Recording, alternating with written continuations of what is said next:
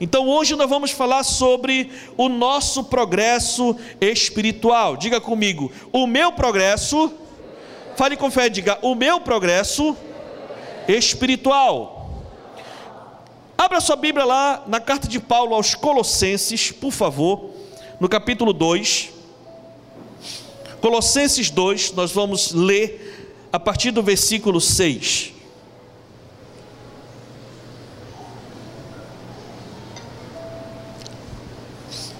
Colossenses 2, no versículo 6 e o versículo 7, diz assim a palavra do Senhor: Ora, como recebestes Cristo Jesus, o Senhor, assim andai nele.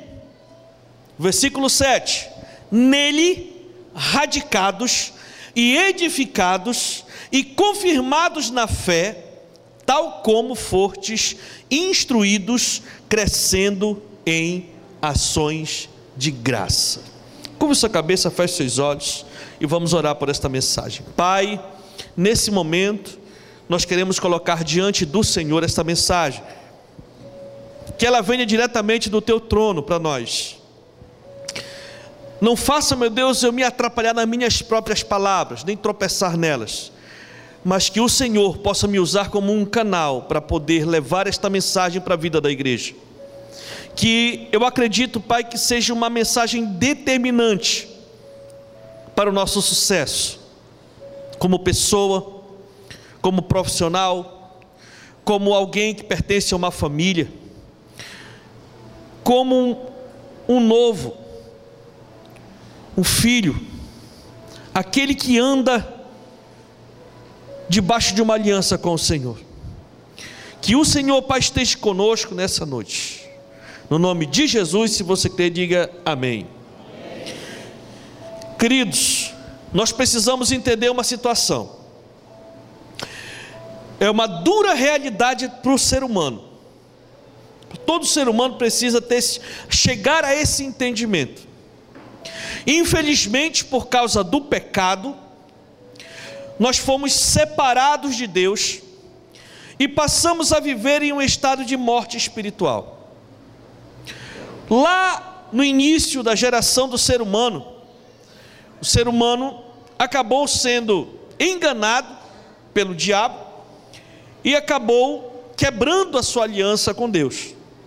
E as gerações que vieram já nascem debaixo dessa herança espiritual. Nós precisamos entender isso, que a partir daí passou a existir em todos nós a necessidade do novo nascimento. Nós precisamos ser regenerados, diga comigo, regenerado. E foi exatamente isso que Deus fez por causa da Sua misericórdia em nossas vidas. Deus tentou todos os planos para o homem poder ter condição de se salvar. Deus montou todos os tipos de aliança, fez aliança com Noé, fez aliança com Moisés, com Abraão, fez aliança de todo tipo, jogou a lei, para que o homem pudesse pagar esse débito espiritual, mas o homem não conseguia fazer isso. Então, como o homem não consegue fazer isso, Deus, através da sua infinita misericórdia, ele olhou para o ser humano e viu que o ser humano chegou à conclusão de que o ser humano não poderia, literalmente, pagar esse débito espiritual. Então Deus, como é amor, porque ele diz que ele amou um mundo inteiro a tal ponto de dar o seu filho, de ofertar o seu filho, por amor ao ser humano, por amor a mim e a você.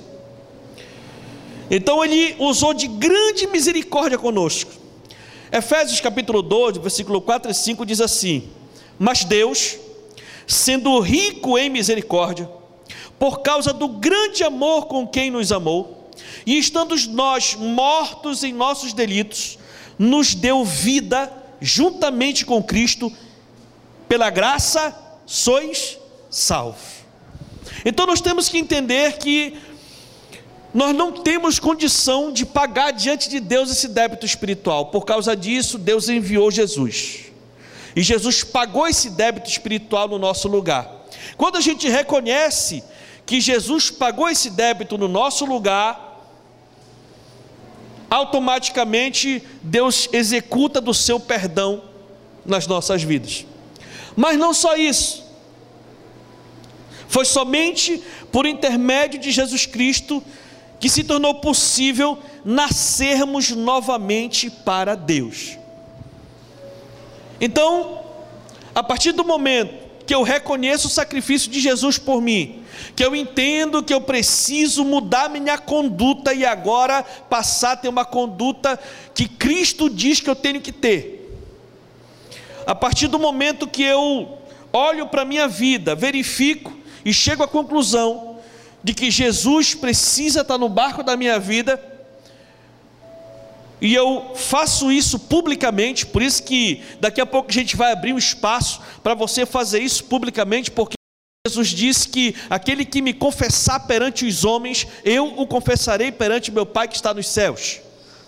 E é por isso que, praticamente em todas as nossas reuniões, nós abrimos um espaço para aquelas pessoas que querem realmente viver debaixo dessa nova realidade, passar pelo novo nascimento, na, renascer, regenerar espiritualmente, possam fazer isso na igreja, porque é um mandamento bíblico. Então, nós precisamos ter esse entendimento. Lá no Evangelho de João, capítulo 1, no versículo 11 e 12, diz assim: Veio para o que era seu e os seus não receberam mas a todos os quantos o receberam, deu-lhes o poder de serem feitos filhos de Deus, a saber, aos que crerem no seu nome. Quando nós recebemos Jesus, entendemos que precisamos nascer de novo, nós não recebemos só o milagre do perdão, nós recebemos também uma nova identidade. E qual é essa nova identidade? É a nova identidade de filho. Você agora passa a ser um filho de Deus. E como filho, você passa a ter direito a tudo aquilo que é do pai. Amém ou não amém? O filho tem liberdade junto ao pai, junto à mãe. Tem muita coisa que o filho não pede licença para fazer dentro de casa, simplesmente pelo fato dele ser filho. Correto? Né? Então, como filhos de Deus, agora nós somos o que? Herdeiros, co-herdeiros com Cristo das promessas. Daí que vem todas essas promessas que o Senhor dá para os seus filhos. Agora, junto com todas as promessas, também vem as responsabilidades que todo filho tem que ter. Você que é papai, você que é mamãe, você sabe do que eu estou falando. Você coloca responsabilidades para os seus filhos. Amém ou não amém? Ele tem toda a liberdade, ele tem todo o direito, porque ele é seu filho, sua filha. Porém, ele também, como filho, ele tem o que? Responsabilidade. O filho precisa andar debaixo do comando, debaixo da orientação e debaixo daquilo que o pai projeta para ele. Amém ou não amém? Mas você sabia que tem muita gente que quer ser filho de Deus, é filho de Deus, quer desfrutar de tudo aquilo que Deus pode fazer por ele, mas também não quer ter as responsabilidades de um filho de Deus. E é bem aqui que a gente precisa começar a abrir os nossos olhos, porque Deus é Pai. Queridos, isso é importante a gente entender. Olha lá, no Evangelho de João, capítulo 10, no versículo 9, diz assim: Eu sou a porta.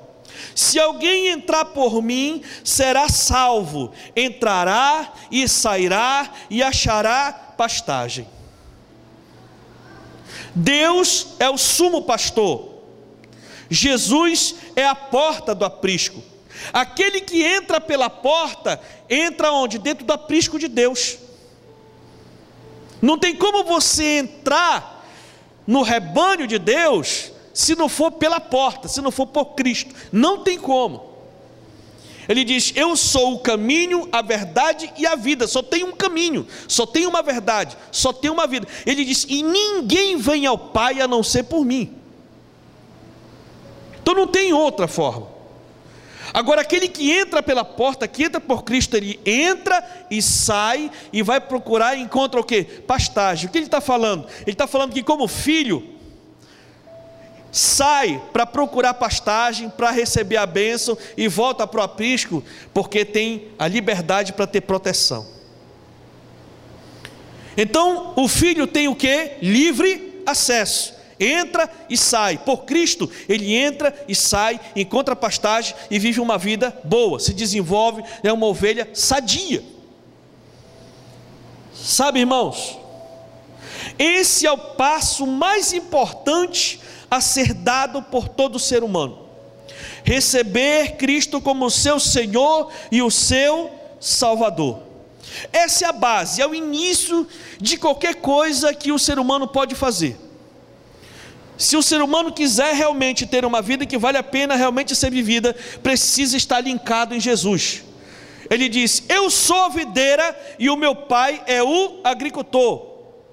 João 15 fala isso. Aquele que está ligado em mim, automaticamente recebe o alimento do Pai. Então é importante a gente ter esse entendimento. A base, irmão, é você ter uma aliança com Jesus. Aí você vai me dizer se a sua vida não vai ganhar novas perspectivas. Agora tá.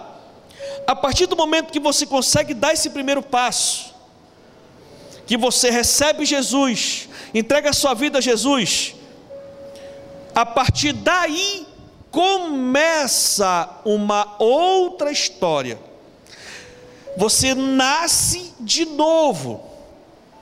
E pelo fato de nascer de novo, a partir daí você agora precisa começar a crescer. Precisa começar a desenvolver. Precisa começar a amadurecer. É importante que nós entendamos isso, porque tem muita gente que acha que é só receber Jesus mudar de religião. Antes eu congregava numa igreja tal, numa religião tal, agora eu sou um crente evangélico e vou todo domingo para o culto. Isso é a base, isso é o início.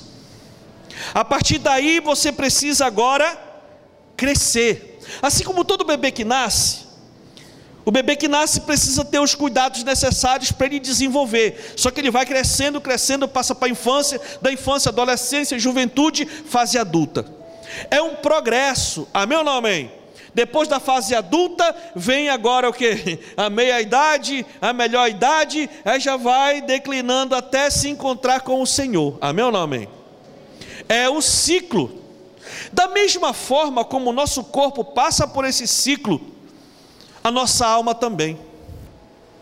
Nós precisamos entender que precisamos, à medida que avancemos no tempo, precisamos amadurecer espiritualmente. Precisamos progredir espiritualmente. Precisamos avançar espiritualmente. E o apóstolo Paulo nos ensina alguns passos muito importantes que devem ser dados por todo seguidor de Jesus. Todo seguidor de Jesus precisa dar esses passos rumo ao progresso espiritual. E o primeiro passo que a pessoa tem que dar, depois de receber Jesus, como o versículo diz, é andar nele. Diga comigo, andar nele. Nele quem? Jesus. A partir do momento que você entregou a vida para Jesus, agora você precisa o que? Se converter. Quando a gente fala, irmão, tu precisa se converter, soa como algo negativo. Parece que a pessoa, né? É, não, mas na verdade converter é mudar de direção. Converter, ele convergiu. Ele estava numa direção, agora ele converteu para uma outra direção na vida dele. Então, quando a gente entrega a vida a Cristo, a primeira coisa que tem que fazer é andar nele, andar na direção que Jesus está dando para a gente através da Sua palavra. Tem muitas pessoas que entregam a vida a Jesus, mas não começam a andar nos ensinamentos de Cristo. Então você que já fez uma decisão para Cristo, precisa começar agora a andar nesses ensinamentos, andar nesses mandamentos, andar debaixo daquilo que Jesus está falando na Sua palavra. Teve um momento onde Jesus estava pregando para uma multidão e ele começou a profetizar sobre a Santa Ceia. Ele estava falando sobre a Santa Ceia que ele ia instituir alguns anos depois. Ele começou falando que ele era o pão da vida, e aquele camarada que se alimentava do pão da vida nunca mais ia ter fome, ia ter vida eterna e tal e tudo, aquela coisa toda, né? E logo depois disso ele virou para a multidão e disse assim: Olha, se vocês não comerem da minha carne e nem beber do meu sangue, vocês não têm parte comigo. O grande multidão não entendeu, disse: Rapaz, o que, que é isso? Quer dizer que agora ele vai ter que cortar os pedaços dele e vai ter que tirar sangue dele para a gente beber o sangue e comer a carne dele? Aí a multidão achou aquilo muito duro, aquele discurso, e o pessoal disse assim: rapaz, não, tudo tem um limite, vou procurar outro rabino, vou procurar outro mestre para ensinar as escrituras, porque tinha bem naquela época. E eles começaram a ir embora, ir embora, ir embora.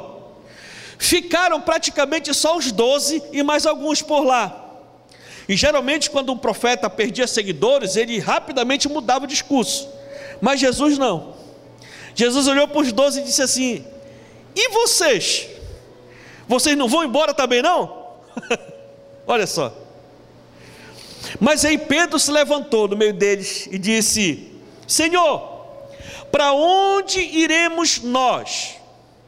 se só hoje tu tens as palavras de vida eterna.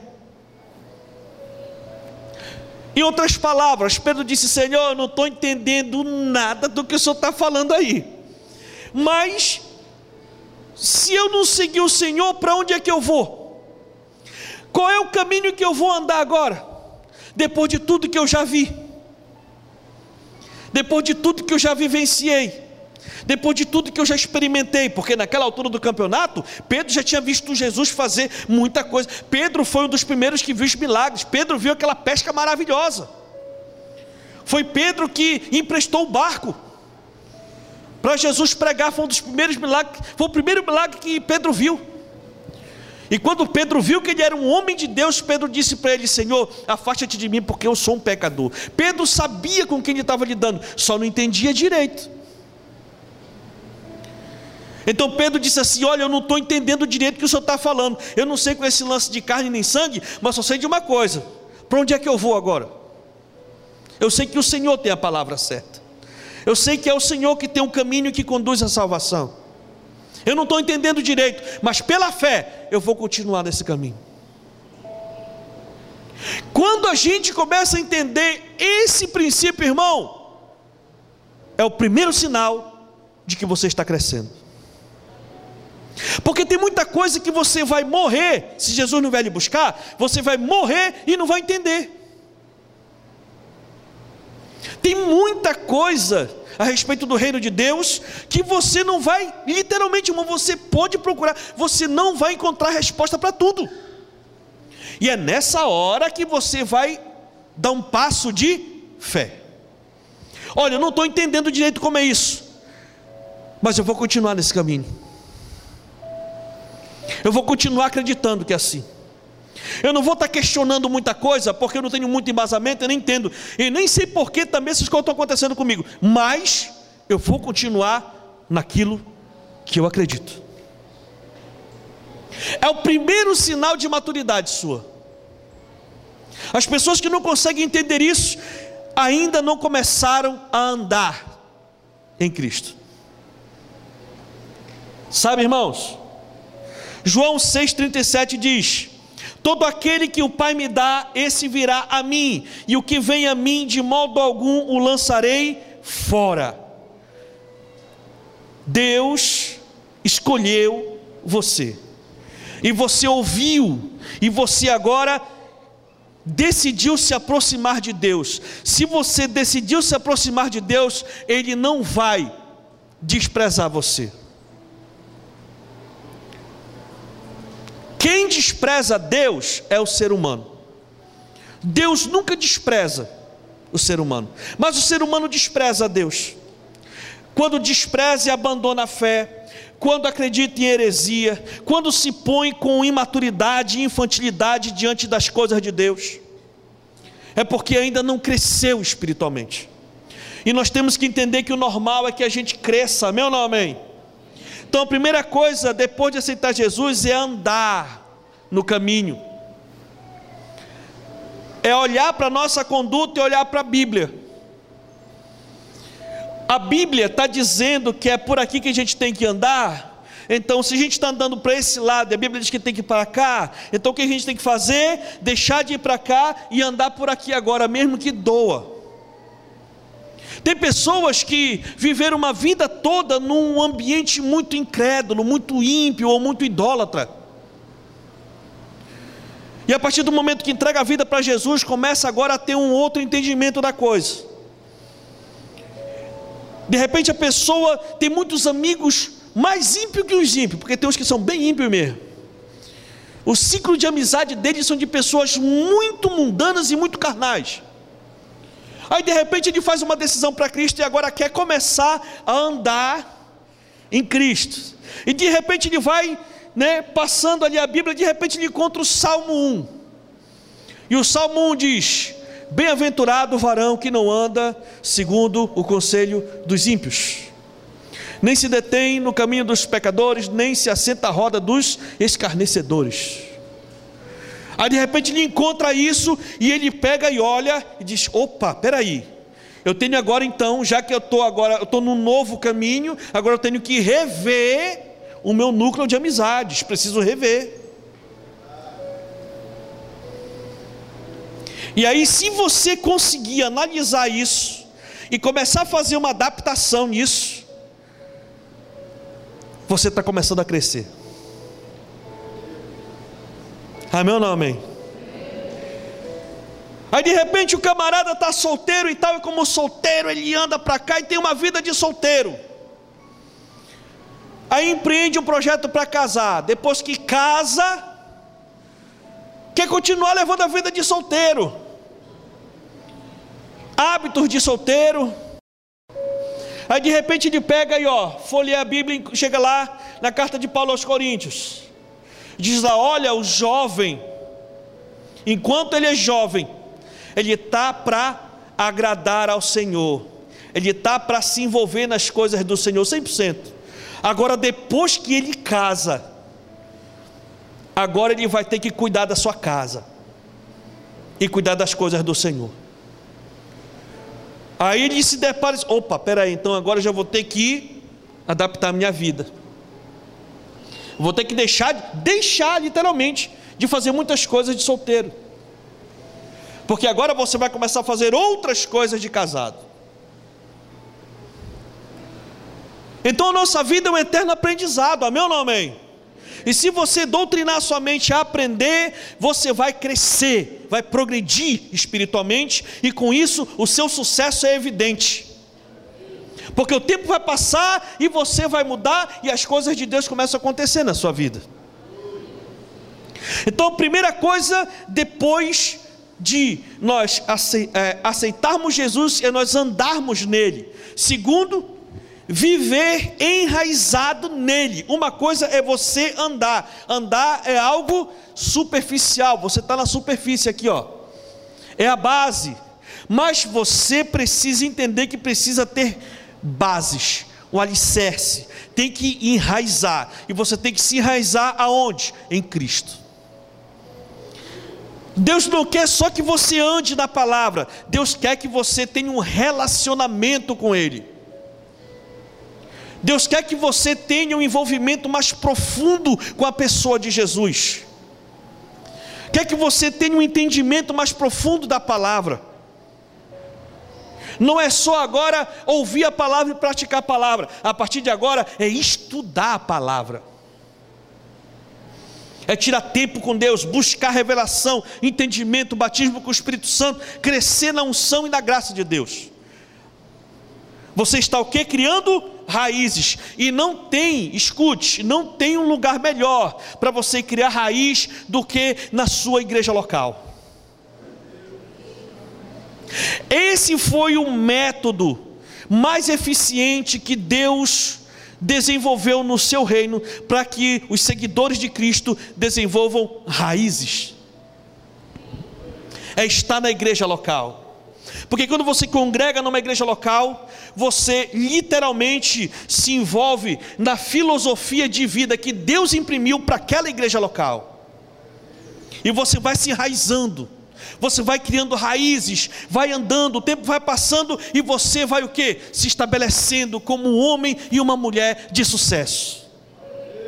Mas aqueles que andam perambulando por aí não criam raízes, vivem no superficialidade, portanto não crescem, não passam de meninos na fé.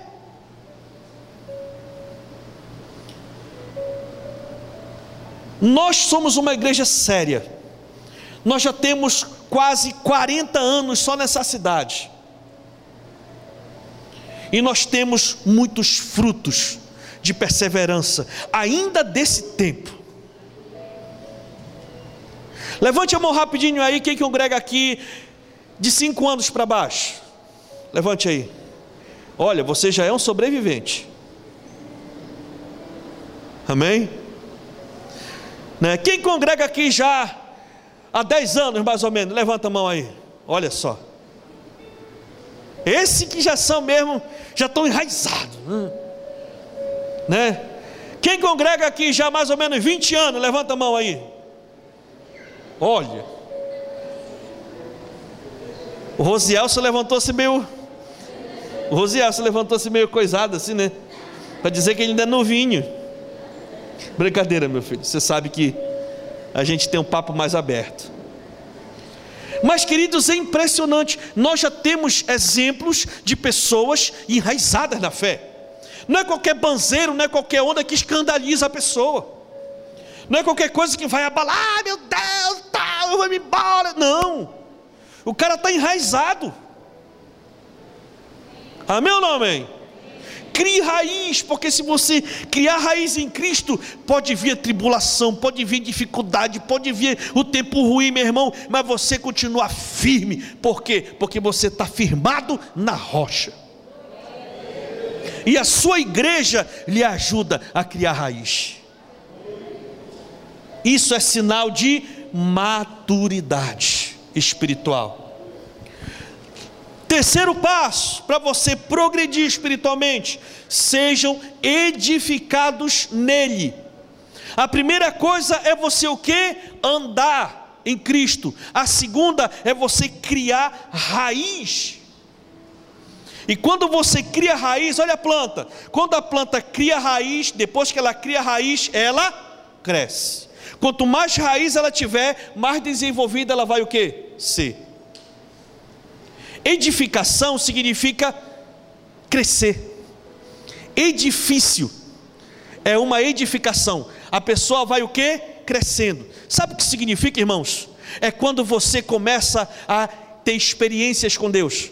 É quando as promessas de Deus começam a aparecer na sua vida é quando a sua vida começa a ficar agora melhor encorpada, você começa a ver o agir de Deus, começa a ver as bênçãos de Deus na sua vida, e você agora começa a ser edificado, na vida espiritual, profissional, familiar, em todas as áreas. O normal é você andar em Cristo, e à medida que você for se aprofundando no Senhor, Ele vai o que? Edificando a sua vida. Até você se tornar uma árvore frondosa, bonita, cheia de fruto, regada pela água da vida. É o normal de todo crente. É você entregar a vida a Cristo e as coisas começarem a acontecer. O tempo vai passando e você cada vez mais vai andando em Cristo, vai criando cada vez mais raízes no Senhor e vai cada vez mais edificando a sua própria vida.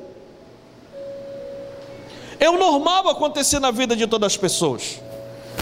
Efésios 4, 14 e 15 diz, na versão moderna: chega de ser criança, não dá para tolerar gente ingênua, bebezinhos que são alvos fáceis dos impostores. Deus quer que cresçamos, começamos conheçamos toda a verdade e proclamemos em amor a semelhança de Cristo em tudo. Estamos seguindo Cristo, que é a base de tudo que fazemos. Quando você começa a ter uma vida edificada no Senhor, é sinal de que você agora está tendo um outro entendimento das coisas. Eu estou vendo uma atitude muito linda dos nossos pastores pioneiros da mídia. Quase todos os pastores que começaram seus ministérios usando a mídia, que são muitos conhecidos, hoje eles estão na mídia 30, 40 anos depois, dizendo: Eu falei muita coisa que eu não deveria ter falado lá atrás. Mas eu entendo que naquela época eu era menino, eu era imaturo. Então eu tinha uma postura muito agressiva. Agora, como eu cresci, amém ou não amém? Se eu tivesse o entendimento que eu tenho hoje lá atrás, eu não, devo, eu não teria falado aquilo. Isso é muito nobre, muito nobre. E isso, irmãos, é normal. Um tempo atrás eu achei eu achei uma agenda com as minhas primeiras pregações. Meu Deus! Quando eu comecei a olhar aquilo, irmãos, eu pedi perdão para Deus, eu disse: Meu Senhor, me perdoe, eu preguei isso. Pai, me, me perdoe. Aí eu comecei a me lembrar que na época, quando eu olhava aquilo, eu digo, meu Deus. Aí eu me lembrava na época, né, de eu saindo do púlpito me achando. Rapaz, eu abafei hoje. E aí eu fui olhar os primeiros esboços e disse: Misericórdia, Senhor. Mas aí o Espírito me falou o seguinte: Meu filho, tu fazia aquilo porque tu estava no começo, tu era um menino. Aí eu entendi, eu disse: Senhor, poxa, graças a Deus, Pai, pelo menos uma coisa eu sei, a gente tem procurado melhorar. E isso é o normal da nossa vida, meu nome, irmãos. O que não é normal é você aceitar Jesus e o tempo passar e você continuar com a mesma meninice, com a mesma falta de compromisso, com a mesma superficialidade, com o mesmo grau de conhecimento da palavra. Não pode. Deus gerou uma expectativa em nós. Deus te escolheu porque Ele sabe do seu potencial. Ele sabe que se você realmente se determinar e buscar ao Senhor, e mergulhar, e, e crescer em Cristo, Ele sabe que você é uma tocha, uma potência na mão dEle. Deus não erra. Então, Deus nos chama para ter amadurecimento, Deus nos chama para nós termos progresso espiritual. E bem aqui que vem a resposta de muitas vezes, muitas pessoas já terem muitos anos de crente e continuarem na mesma vida. Se você quer algo novo na sua vida, então faça algo novo, saia da sua rotina, porque não tem como você esperar algo novo fazendo a mesma coisa o tempo todo. Como é, por exemplo, que muitos querem o avivamento, mas não se incendeiam. Muito, muitos querem experimentar das bênçãos e dos privilégios de serem filhos, mas também não têm as responsabilidades de filho. Muitos querem ter as bênçãos que a Bíblia diz que os filhos são herança, que os filhos, né, que Deus é o dono do ouro e da prata, e as, e os filhos querem porque querem experimentarem das bênçãos do Senhor e tal, mas não querem assumir a responsabilidade de filho, não obedece os princípios de semeadura e colheita, não obedece os princípios de serem honestos nos negócios, não obedece os princípios, sabe, de serem pessoas íntegras, honestas e que aborrecem o mal. Aí não tem como. Então nós precisamos realmente alinhar a nossa identidade com o nosso progresso espiritual. A vida cristã pode ser definida como um progresso de crescimento contínuo. Meu nome? Paulo falou assim em 1 Coríntios 13, 11: Quando eu era menino, eu falava como menino, sentia como menino, pensava como menino. Quando cheguei a ser homem, desisti das coisas próprias de menino. Quanto tempo você já tem de crente? Faça uma análise e vê, veja o quanto de maturidade você já tem na sua fé. Primeiro passo, andar nele. Segundo passo, ter raiz nele. Terceiro passo, edificar, crescer. O quarto passo, irmão, sejam confirmados na fé. O que significa isso? Quando você tem raiz, você floresce. E quando você floresce, é para um propósito. Quando Deus te abençoa, quando Deus enobrece o teu nome, quando Deus pega e faz você uma árvore frutífera e frondosa, não é só para você ficar se aparecendo no meio das moitas, não. Deus te faz ter, ser uma pessoa de sucesso com o um propósito. E qual é o propósito? Para que você dê amparo para os outros, se multiplique nos outros, abençoe os outros. Sabe, queridos, 1 Timóteo 6,12a diz: combate, combati o bom combate na fé. Ele está falando de serviço, ele está falando de você estar envolvido no projeto de Deus.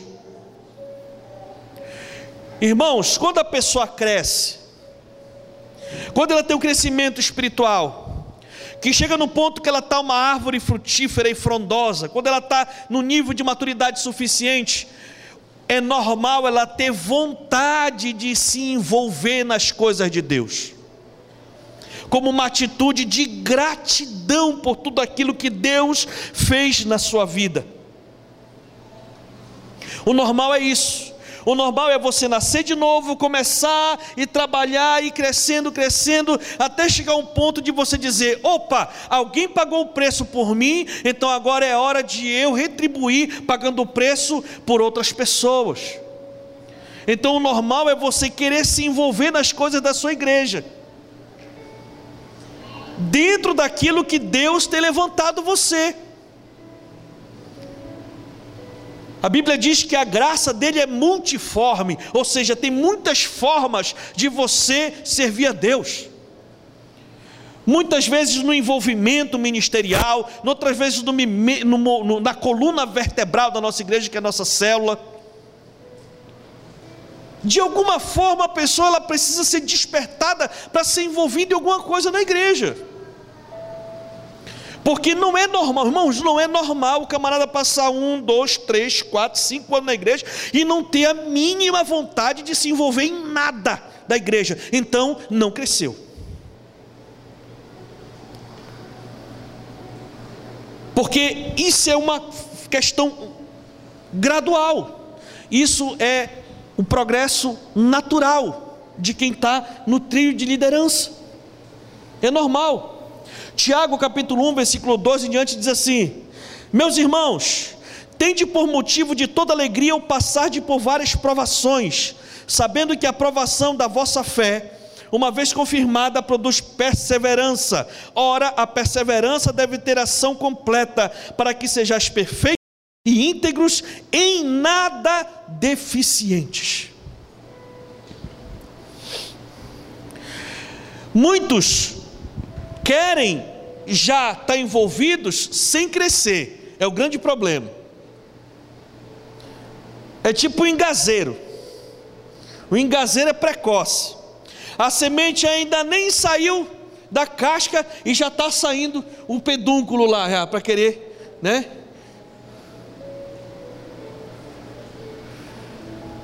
Nós precisamos entender.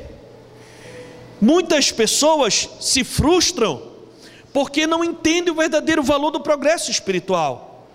Então, primeiramente, Deus salva, depois Ele capacita e agora Ele envia. E quando Ele envia, a pessoa precisa estar preparada. Mas entenda que o envolvimento na obra de Deus não é fácil, não. Nunca foi e nunca será. Porque o próprio Senhor falou, Jesus, o próprio Senhor Jesus falou, desde os tempos de João Batista para cá, o reino dos céus é tomado pelo esforço, e aqueles que se esforçam se apoderam dele. É? Então, olha só o que, que a Bíblia diz: tenham por motivo de toda alegria passarem por várias provações. Meu Deus. Muita gente diz assim: ah, pastor, eu não quero mais esse negócio, não quero mais ministério, não quero mais discípulo, eu não quero mais isso porque isso dá muita dor de cabeça. Pastor, a gente investe, a gente ora, a gente gasta e tal e tal, e o camarada é traíra, sabe, fala mal e tal, e engrena e tudo. Eu não quero mais esse negócio, não, e pega aí. Só que a palavra diz o seguinte: olha só tenha um motivo de toda alegria para passar por provação, sabe por quê? Porque a provação da vossa fé. Se você passar pela provação, é sinal de que você foi aprovado. E a sua aprovação produz em você maturidade e crescimento. E como é que você vai conseguir ser maduro? Uma vez confirmada, produz perseverança.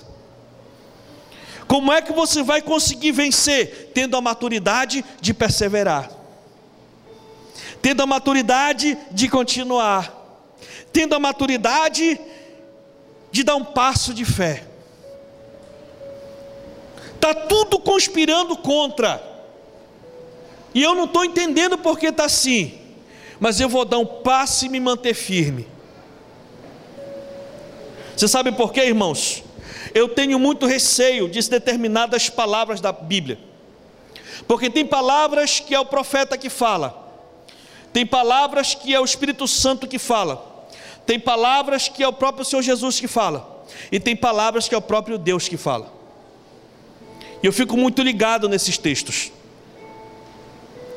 E esse trecho aqui, olha, de Hebreus, capítulo 10, versículo 38, é o próprio Deus falando e diz assim: Todavia, o meu justo viverá pela fé. Quem é filho de Deus aí? Levanta a mão. Então, essa palavra é para você. O meu justo vai viver pela fé, vai viver pelo que ele acreditar. E ele diz assim: se retroceder, nele não se compraz a minha alma.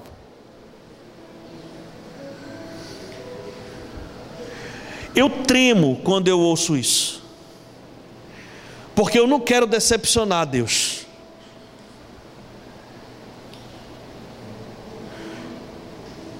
Tem dias que a pressão está muito grande. Tem dias que é muito mais cômodo para minha carne chegar e entregar tudo, como para você também. Só que quando eu me lembro que se eu retroceder, é como se eu estivesse decepcionando a Deus. Aí eu tremo. Porque eu, como filho, eu, como filho, eu quero ser um bom filho. Eu não quero decepcionar o coração do meu pai. Você que é pai, de repente o teu filho te decepcionou. Você projetou uma coisa para o seu filho, para sua filha, e o seu filho fez outra. Como você se sentiu? Pois é dessa mesma forma, ou até mais, que o nosso Deus sente quando nós, como filhos, retrocedemos. Eu não quero decepcionar o coração do meu pai. Eu sei que você também não. Então é importante a gente ter um entendimento real daquilo que quem somos em Cristo.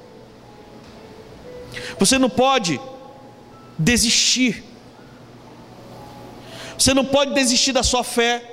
Você não pode desistir da sua família.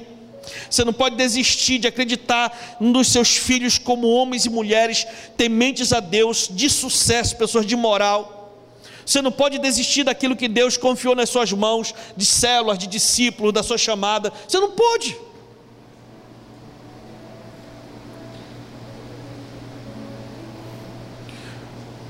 Muitas vezes as pessoas, por não entenderem direito a coisa, esse rapaz, olha o seguinte: esse negócio está dando muito trabalho, rapaz. Chama logo o pastor, entrega logo esse negócio para o pastor.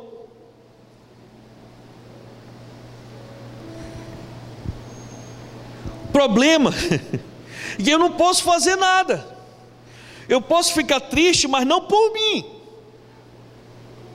Eu fico triste porque a pessoa, quando faz isso, eu sei pela palavra que Deus não vai se alegrar com a pessoa.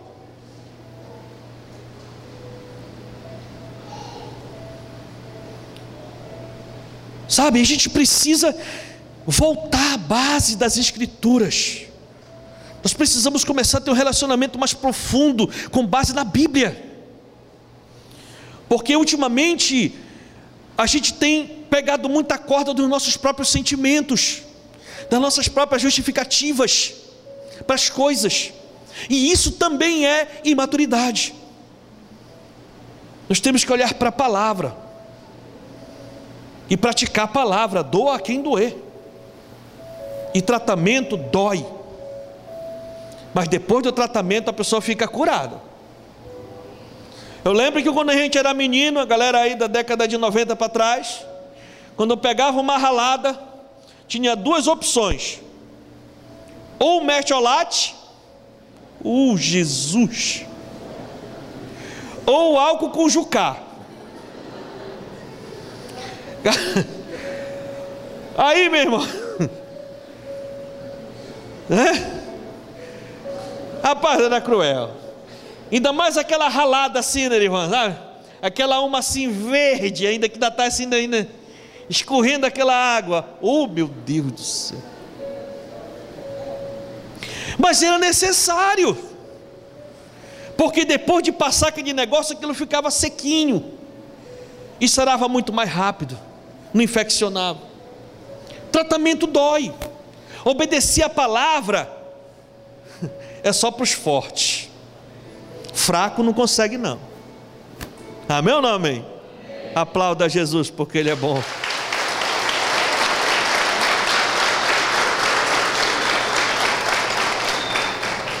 Queridos, terminando, depois que a gente anda nele, cria raiz nele, é edificado nele, sabe, nós precisamos entender que precisamos dar frutos para ele. E depois disso, irmãos, quinto e último passo, nós devemos crescer em ações de graça. Devemos agora só agradecer pelo fato de ele ter feito a gente nascer de novo e a nossa vida está o que? Avançando. As coisas estarem o que? Progredindo, estarem acontecendo. Eu vejo pessoas que chegam para o reino de Deus com muitas áreas da sua vida totalmente destroçadas, sem perspectiva, sem esperança Aí a pessoa começa a se firmar em Deus, começa a andar em Cristo, as coisas começam a acontecer, aí Deus começa a mudar. Eu vejo pessoas que chegaram na igreja sem pai nem mãe, e Deus faz o solitário habitar no meio de uma família poderosa. Sabe? Eu vejo pessoas chegarem para a igreja com desvios de condutas terríveis e terem suas vidas transformadas, e hoje são pessoas de palavra. Eu vejo pessoas chegando na igreja com a condição financeira de literalmente dar dó. E Deus começa a trabalhar e a pessoa começa a mudar de vida. Então, sabe o que? Um principal sinal de maturidade, irmãos, é nós agradecermos. A palavra gratidão no grego é charis, que significa graça.